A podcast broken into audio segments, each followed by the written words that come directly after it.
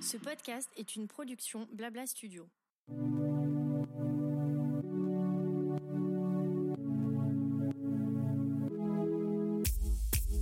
Bonjour et bienvenue dans Qu'est-ce qui vous amène, le podcast proposé par Advesia, le centre hospitalier vétérinaire situé en banlieue parisienne à côté de Versailles.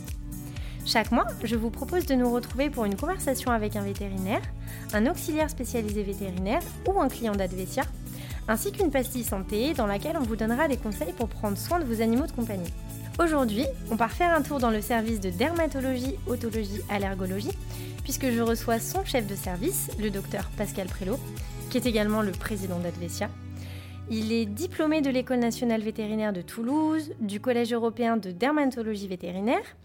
Il a un CES d'immunologie animale et comparée, un DU de statistique médicale. Il est président d'honneur du groupe d'études de dermatologie des animaux de compagnie, membre du Forum international d'études du prurit, membre de la Société internationale pour la dermatite atopique. Il a même créé une maison d'édition dont il est directeur de collection. Son podcast, c'était ce podcast, c'était son idée. Bref, je vais stopper cet inventaire à l'après-vert. On essaiera de voir au fil de cet épisode s'il est juste un hyperactif ou bien un grand passionné. Bonjour docteur Prélo. Bonjour Maria.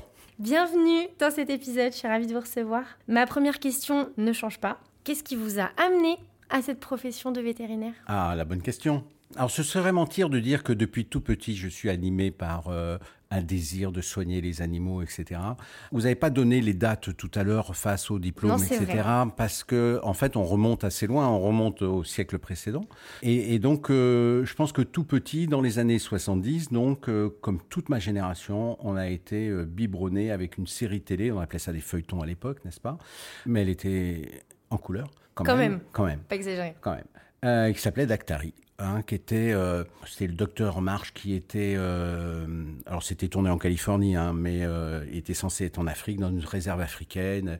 Il sauvait les animaux, il pouvait tout faire. Il régulait même tous les problèmes entre les tribus. Il attrapait les braconniers. C'était le vétérinaire super héros. C'était notre héros à tous. Et je pense que Dactari, euh, Dactari, c'est le docteur en Swahili. Hein, c'était vraiment notre, voilà, c'était notre idole. À côté de ça, sincèrement, il y avait aussi Tanguy et la verdure, euh, il y avait les cosmonautes qui arrivaient sur la Lune. Oui, je vous parle de choses que vous connaissez pas, mais bref, on avait aussi à cette époque-là envie d'être, euh, je sais pas moi, ou pilote de chasse, ou cosmonaute, ou vétérinaire. Enfin voilà, bon, ça faisait peut-être partie d'une espèce de, de chose. Et puis après, euh, puis après, il y a un moment, il faut choisir des études. Donc, vous voyez, c'est pas un truc qui était en moi, c'était juste quelque chose qui était euh, inconscient. Et au moment de choisir les études, euh, il fallait absolument que je fasse de la biologie. Alors, j'avais pas d'animaux chez moi, mais j'étais absolument passionné par les insectes, par les arbres, etc. Vous n'avez pas grandi avec des animaux autour de vous? Absolument pas. c'est C'était, je pense, hygiéniquement inconcevable pour mes parents. Un animal, c'est sale, donc je suis parti d'assez Ah oui. loin quand même. hein. Oui. Et euh, alors, peut-être même, on fait bien d'en parler, peut-être que inconsciemment, c'était pour me euh, euh, séparer, couper le cordon, que j'ai choisi d'aller vers euh, une carrière qui allait m'amener vers les animaux et donc ces, ces- ces choses peu hygiéniques. Mais le fait est que quand il fallait faire un choix, j'avais j'avais deux choix en fait pour moi, parce qu'il me ce que je voulais, c'est la biologie. Donc, soit j'allais en agro, soit j'allais en veto. J'ai choisi veto peut-être parce que le cursus est un petit peu plus court et aussi parce que euh, c'était un, programme euh, beaucoup plus intéressant que, que l'agro parce qu'il n'y avait plus de maths du tout. On faisait plus quasiment que de la biologie. Donc, on allait, voilà, on sort du bac et on rentre directement dans quelque chose de franchement sympa. hein. Euh, la perspective de devenir dactari, c'était quand même euh, quelque chose qui Votre me idole plaisait. à tous. Ouais, notre idole à tous. J'avais aussi James Bond, hein, mais il y avait, bon, j'avais Plus plusieurs idoles. quoi, de devenir agent secret. on peut faire les deux, faut essayer. Faut, voilà, c'était, voilà, j'avais deux ambitions, donc Dactari, James Bond, voilà, ça devait être ça mon, mon truc. Et puis voilà, et puis après, euh, après on fait les études et on est veto, quoi. Donc il n'y a aucun moment où vous avez eu une révélation, euh, même au cours de vos études de bio, de vous dire, ok, vraiment, pour cette raison, c'est c'est sûr que c'est vétérinaire que je veux être. Sincèrement, non. J'avais le peu d'animaux que j'approchais, c'était pendant des vacances dans le Limousin, donc j'ai vu quelques vétérinaires ruraux et j'étais fasciné.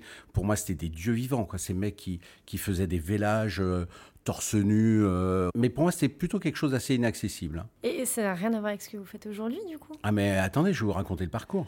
C'est c'est pareil, votre spécialité. Comment vous en êtes venu à la dermatologie? J'imagine que c'est pas un domaine dans lequel on arrive par accident? Ou alors peut-être que De si toute façon, les- tous- tous les parcours euh, de vie, c'est des rencontres, c'est des hasards, euh, c'est des accidents. et voilà. Donc, euh, pour faire sur la dermato, ça va être assez simple. J'ai un moteur, on en reparlera sûrement, qui est de toujours essayer d'aller contre des courants de pensée euh, bien établis, donc essayer de le think different euh, le plus souvent possible, donc voilà, d'être un peu poil à gratter. Et le fait est que pendant les études vétérinaires, aussi surprenant que cela puisse paraître, euh, au début des années 80, il n'y avait pas de dermatologie enseignée dans les écoles vétérinaires. Or, c'est tout ce qu'on voyait en consultation les trois quarts du temps. Donc j'étais un petit peu un petit peu titillé par la chose. Et parallèlement à ça, j'avais un rhume des foins, donc j'étais allergique, allergique au pollen. Et l'allergologue que j'ai consulté m'a dit Ah, vous êtes étudiant vétérinaire, c'est fascinant. Est-ce que les animaux sont allergiques aussi? Ah, ben, J'en sais rien, moi, je ne sais rien du tout, moi, si ah les animaux étaient allergiques. Donc je suis rentré dans, à l'école veto et donc je vous parle d'une époque où il n'y avait pas Google, il n'y avait pas d'ordinateur, c'est toujours un truc pas facile à concevoir.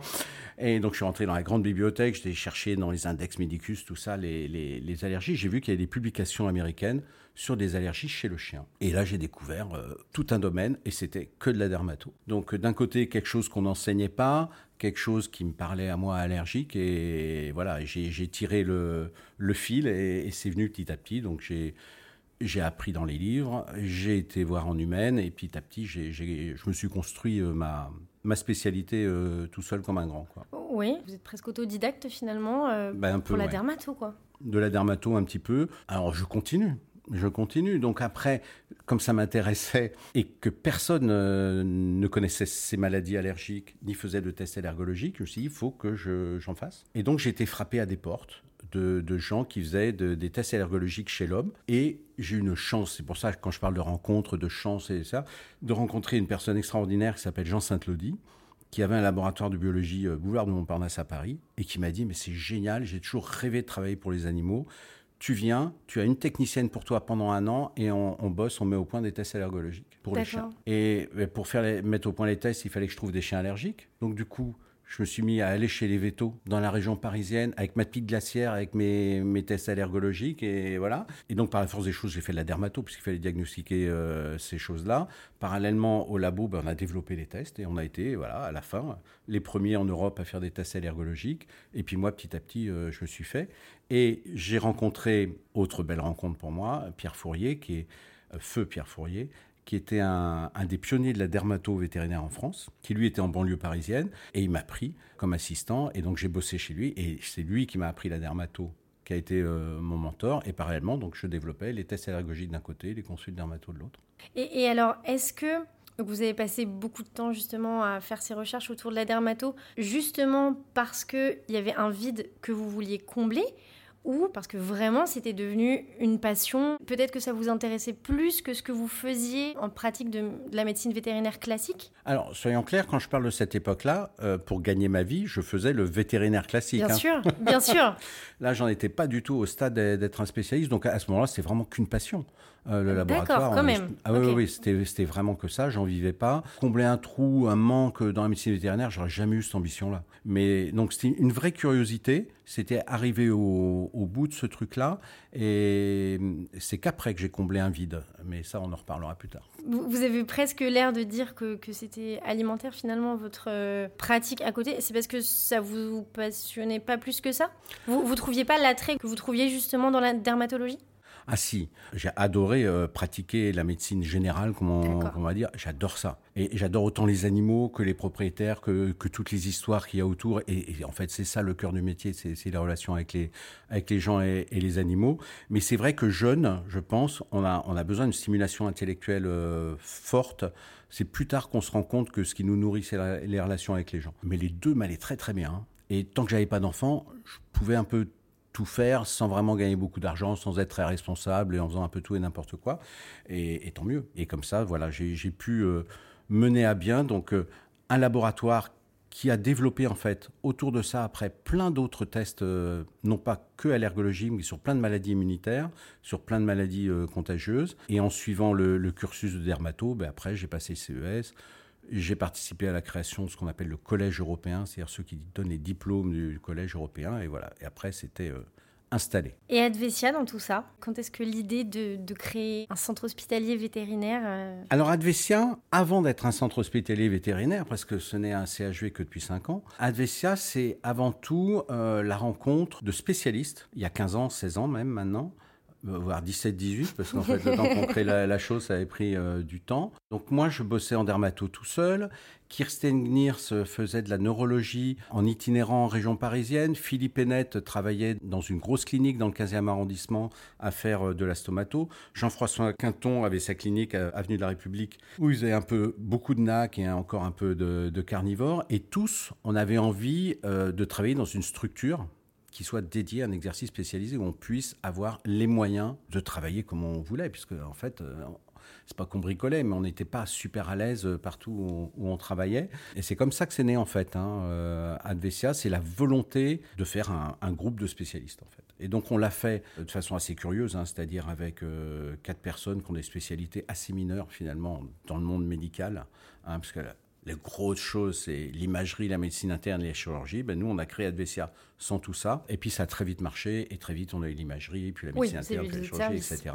Et au bout de quelques années, on était vraiment à l'étroit euh, rue du Brinfo, donc dans le 12e arrondissement. Et on, a créé le CHV où là, ben là c'était fini la, la, toute petite famille euh, qui était dans, son 12e arrondissement. Là, on est devenu très, très vite une entreprise, mais avec des moyens et de qualité de travail absolument, euh, absolument exceptionnels. Et c'est vrai que maintenant, voilà, on exerce nos spécialités dans les conditions optimales.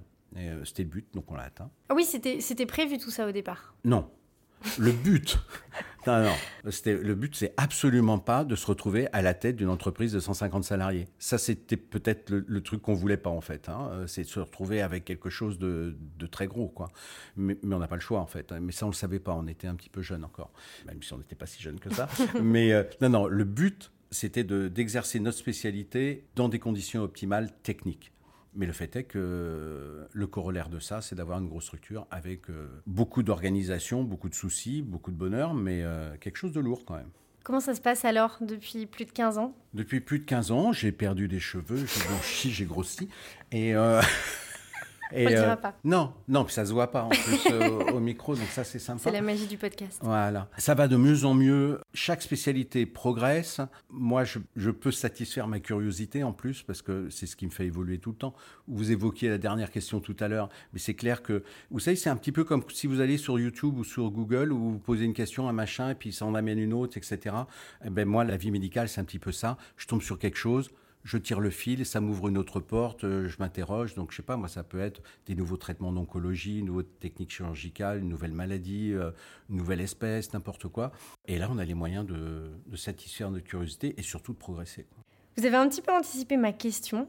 Euh, depuis plus de 30 ans, vous êtes membre du conseil scientifique du GEDAC, donc le groupe d'études en dermatologie des animaux de compagnie. Vous l'avez même présidé au sein de la VAC, donc l'Association française des vétérinaires pour animaux de compagnie. Vous avez créé, vous, vous l'avez évoqué, je crois, vous avez créé et dirigé un laboratoire de biologie vétérinaire spécialisé en allergologie, immunopathologie, sérologie et endocrinologie. Vous êtes l'auteur de plusieurs ouvrages euh, traduits dans plusieurs langues, d'ailleurs.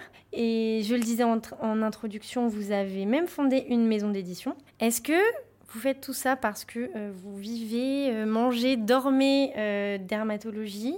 Vous l'avez un petit peu évoqué, mais est-ce que voilà, vous êtes tombé dessus, mais ça aurait pu tomber sur autre chose, sur une autre spécialité peut-être? Est-ce que vous avez un tempérament de pionnier? Enfin, Qu'est-ce qui vous anime euh, dans toutes ces activités C'est la curiosité avant tout. Hein. Ça, c'est vraiment, je l'ai déjà dit euh, tout à l'heure, c'est deux choses. La curiosité et le penser autrement.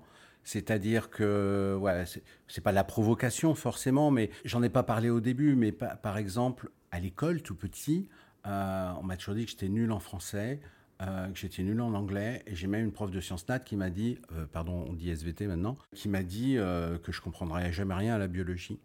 Donc j'ai mis un point d'honneur à faire des études de biologie, à écrire des livres et à, les faire en anglais. Et ce genre de petit moteur, hein, donc si on me...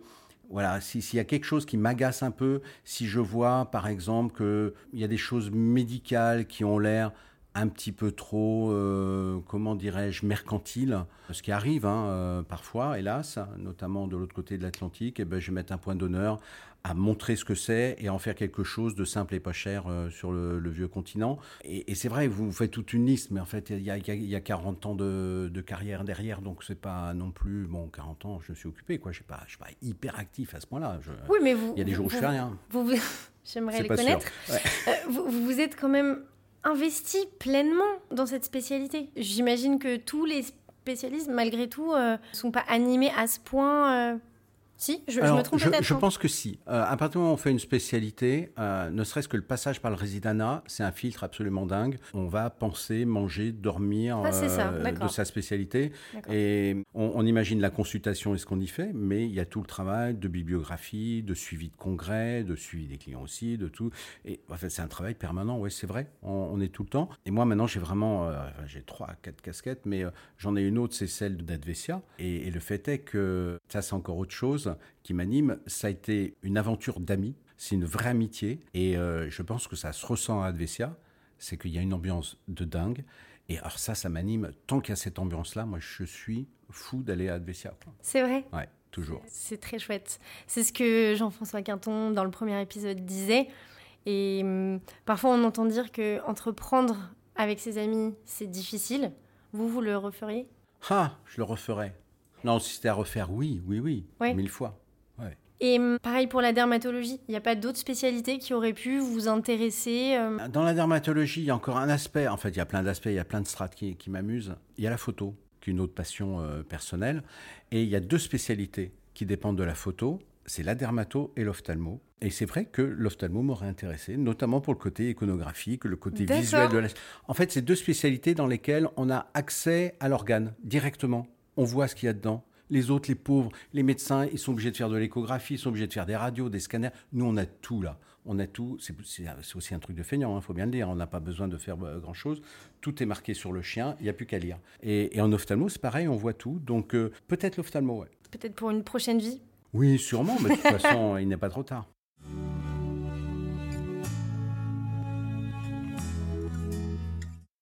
Je voulais savoir aussi ce que vous préférez dans votre métier aujourd'hui. Ah, aujourd'hui Je ne dis pas avant. Aujourd'hui. Les gens.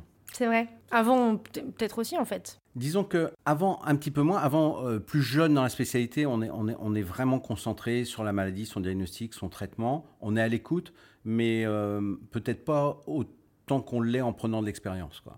Parce que en fait, notre quotidien, c'est vrai pour beaucoup de spécialités, c'est de gérer des maladies chroniques. Alors, des maladies chroniques de peau, vous le savez, c'est un quotidien qui est vraiment difficile. C'est une qualité de vie qui est vraiment franchement altérée. Et voilà, moi, ce qui me passionne, c'est de, pouvoir redonner une bonne qualité de vie aux gens. Et ça, ça passe par un, lien fort avec les propriétaires des chiens. Et donc, ouais, ce qui me passionne le plus actuellement, c'est presque ça, en fait.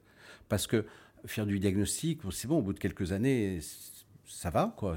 on est à peu près bien. Et au niveau thérapeutique, bon, il y a plein de choses intéressantes, mais euh, c'est la mise en place de ces traitements qui est vraiment la chose la plus passionnante. Et, suivre des animaux, voir des, gens qui reviennent avec, avec le sourire, euh, qui ont une, une vie normale, ça c'est génial. C'est tout ce que je recherche maintenant. Meilleure récompense Oui, de loin. Est-ce que vous auriez un souvenir à nous partager? Que ce soit votre meilleur ou votre pire souvenir, racontez-nous. Dans ma vie, j'ai à peu près fait tous les métiers euh, vétos. Un peu de rural, un peu de machin, un peu de zoo aussi. Notamment, j'ai dû m'occuper très peu de temps, heureusement pour les animaux peut-être, du zoo de Monte-Carlo. Et là, je m'étais, j'avais créé un lien absolument magnifique avec une guenon orang-outan. On se faisait des câlins, on se parlait entre guillemets. C'était vraiment un bonheur chaque fois qu'on se voyait. Et un jour, c'est, quand, quand je, passe faire ma visite, donc ça une fois par semaine, elle part au fond de sa cage et elle revient, mais alors, mais contente comme tout, avec un petit gobelet en plastique qu'elle a échouré et dans lequel qu'elle me tend pour m'offrir une dent qu'elle avait perdue. Ça, c'était. C'est incroyable. Mais c'était, ah ouais, c'était une belle séquence euh, émotion avec cette, euh, cette belle guenon. Et voilà, elle m'avait fait son cadeau. C'était sa propre dent qu'elle vous offrait Oui, oui, c'était sa propre dent. alors peut-être qu'elle me disait que je n'avais pas bien soigné sa bouche. Hein. Mais c'est ça comment vous l'avez interprété? Non, vous avez juste euh, pris le. Oui, j'ai pris le, cadeau, comme un cadeau et j'ai pas poussé beaucoup plus loin. C'est un super souvenir. Oui, c'était étonnant. De toute façon, le, le problème avec les primates, c'est que voilà, les, les, rapports sont quand même très, euh, très troublants. Bien sûr. Hein, c'est quand même très, très proche de l'humain.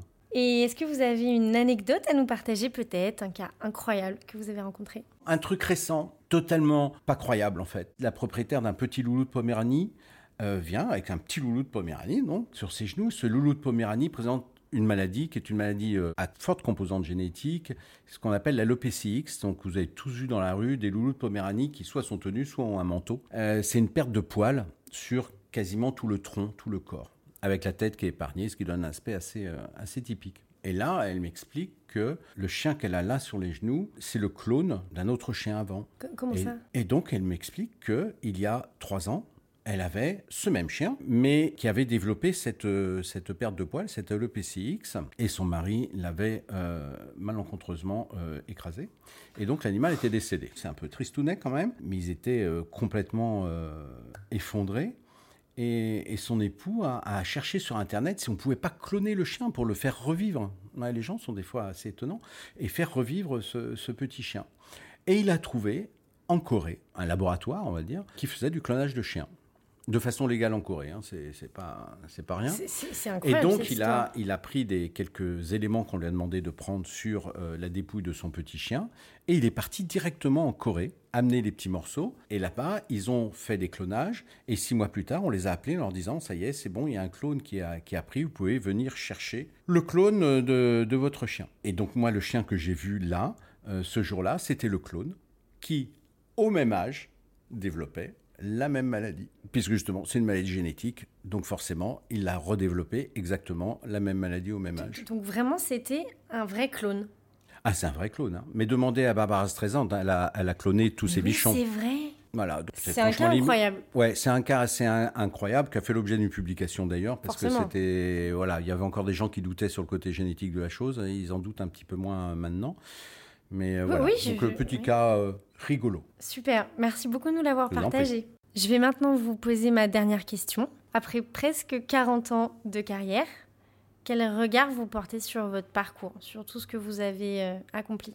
Alors c'est sûr que si je, garde l'image du début avec ma petite glacière dans le métro en train d'aller d'une clinique à une autre dans Paris, à l'hôpital euh, à Advesia, c'est sûr que je peux être satisfait quand même de la progression. Vous avez hein. fait du chemin. Euh, on a, on, a fait du chemin. Mais surtout, la chose dont je suis plus fier, en fait, professionnellement parlant en dermatologie, c'est d'avoir simplifié la vie de nombreux vétérinaires, en fait, au moins sur le plan euh, diagnostic. Alors ça, j'en suis extrêmement fier. Et l'autre fierté, ben, c'est Advesia et l'ambiance qu'on y a mise, ça c'est clair. Et la troisième, ben, c'est la dermato, c'est-à-dire c'est redonner euh, de ce que j'ai déjà dit 20 euh, fois, de la qualité de vie euh, aux gens, alors que en fait au départ j'y allais uniquement par curiosité et je savais pas ce qu'il ce qui y aurait au bout. Et donc voilà, de, de la glacière jusqu'à l'hôpital, d'un intérêt purement curieux, scientifique, un peu polar, à, donner du bien-être aux gens. Voilà, c'est comme ça que je vois mon mon parcours et ça me va bien. Et surtout, c'est pas fini. Advesia continue euh, de grandir. J'espère qu'on aura toujours plus de jeunes qui vont venir prendre euh, la relève progressivement. Le seul regret, justement, ce serait peut-être ça, c'est de pas avoir fait plus d'enseignement, pas avoir pu partager, enseigner plus euh, ma spécialité.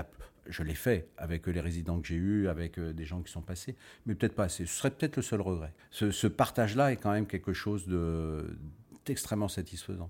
Docteur Prélo, merci beaucoup de nous avoir partagé votre parcours et votre histoire.